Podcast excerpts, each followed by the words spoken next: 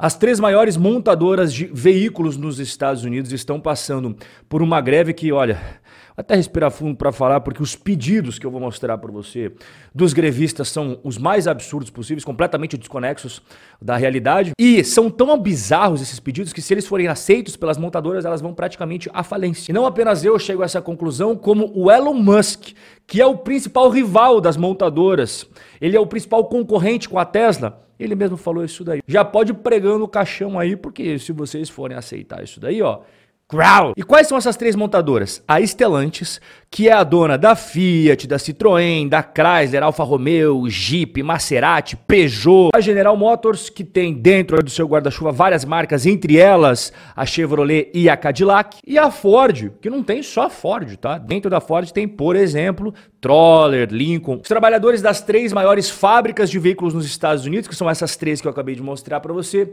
entraram em greve no dia 15 de setembro. Foi uma sexta-feira e até o momento que a gente está trocando essa ideia, eles não encerraram. Essas três que você acabou de ver são juntas responsáveis pela produção de mais da metade de toda a produção de veículos nos Estados Unidos. Por ano, mais ou menos, o Tio Sam produz ali 15 milhões de veículos a combustão e elas são responsáveis por mais de 50%. E aqui está a imagem dos protestos. Aqui você está vendo o sindicato que tem essa sigla UAW. E essa é uma greve diferente, viu?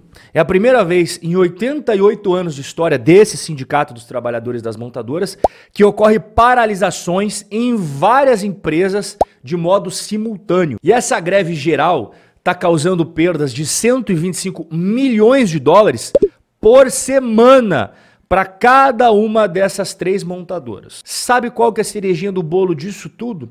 Sabe quem que estava participando das greves? O excelentíssimo senhor presidente dos Estados Unidos da América, Joe Biden. Para isso, ele está bem acordadinho, né? Presidente dos Estados Unidos envolvido numa greve, é exatamente, parece que o soninho dele passa nessas horas. E aí ele vira um sindicalista estilo sindicalista que nós temos aqui em terras tupiniquins. Mas afinal de contas, o que que esses grevistas querem? Você tá sentado? Se não tiver, se acomode, porque eu vou começar a lista de exigências. Aumento de 40% nos salários. Você escutou direitinho, é isso mesmo. 40 de aumento dos salários. Começa com isso daí, mas não acabou. Diminuir a jornada de trabalho para 32 horas por semana, ou seja, aumenta 40% os salários e reduz o quanto de horas trabalhadas tem na semana. Parou por aí? Não, não parou por aí, tem mais. A volta das pensões tradicionais. Antigamente, lá na época dos avós desses caras aí, você trabalhava numa empresa e quando você se aposentava, essa empresa pagava para você uma pensão. Então o avô do cara lá trabalhou, por exemplo, lá 30, 40 40 anos na Ford. E aí, quando ele se aposentava, a Ford pagava como se fosse um salário de forma de aposentadoria para esse cara. Mas era outra época. O mundo era completamente diferente. Hoje em dia, nenhuma empresa faz isso daí, né? Fica completamente inviável. Mas esses caras, eles querem a volta dessas pensões tradicionais. Sem contar as outras coisas que eu não vou perder tempo falando aqui, que é uma coisa mais absurda do que a outra. E tudo isso que eu falei para você já seria maluco se fosse em 2015,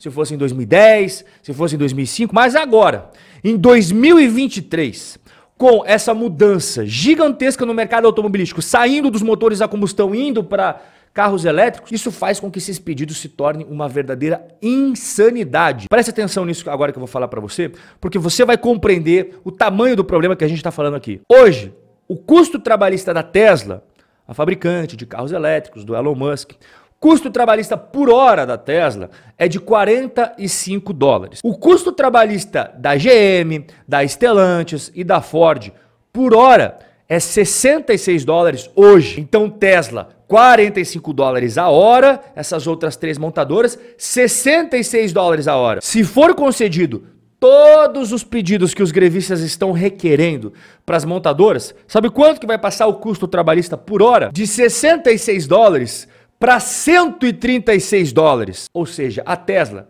a cada hora, vai ter custo trabalhista de 45 dólares. Enquanto que essas três montadoras vão ter de custo trabalhista por hora 166 dólares. Olha a diferença. E qual que é o maior inimigo da indústria automobilística norte-americana dos motores a combustão? O Elon Musk, né? Fundador da Tesla, Tesla que é a empresa de carros elétricos mais importante dos Estados Unidos, ele mesmo falou: olha, essas demandas desse pessoal do sindicato vai levar à falência as três grandes montadoras da terra do tio Sam. Eles querem um aumento salarial de 40% e uma semana de trabalho de 32 horas. Uma maneira segura de levar a General Motors, a Ford e a Chrysler, que faz parte da Stellantis que eu mostrei para você no começo do bate-papo, à falência em via rápida, modo turbo, modo acelerado. Vale lembrar que o Elon Musk se opôs veementemente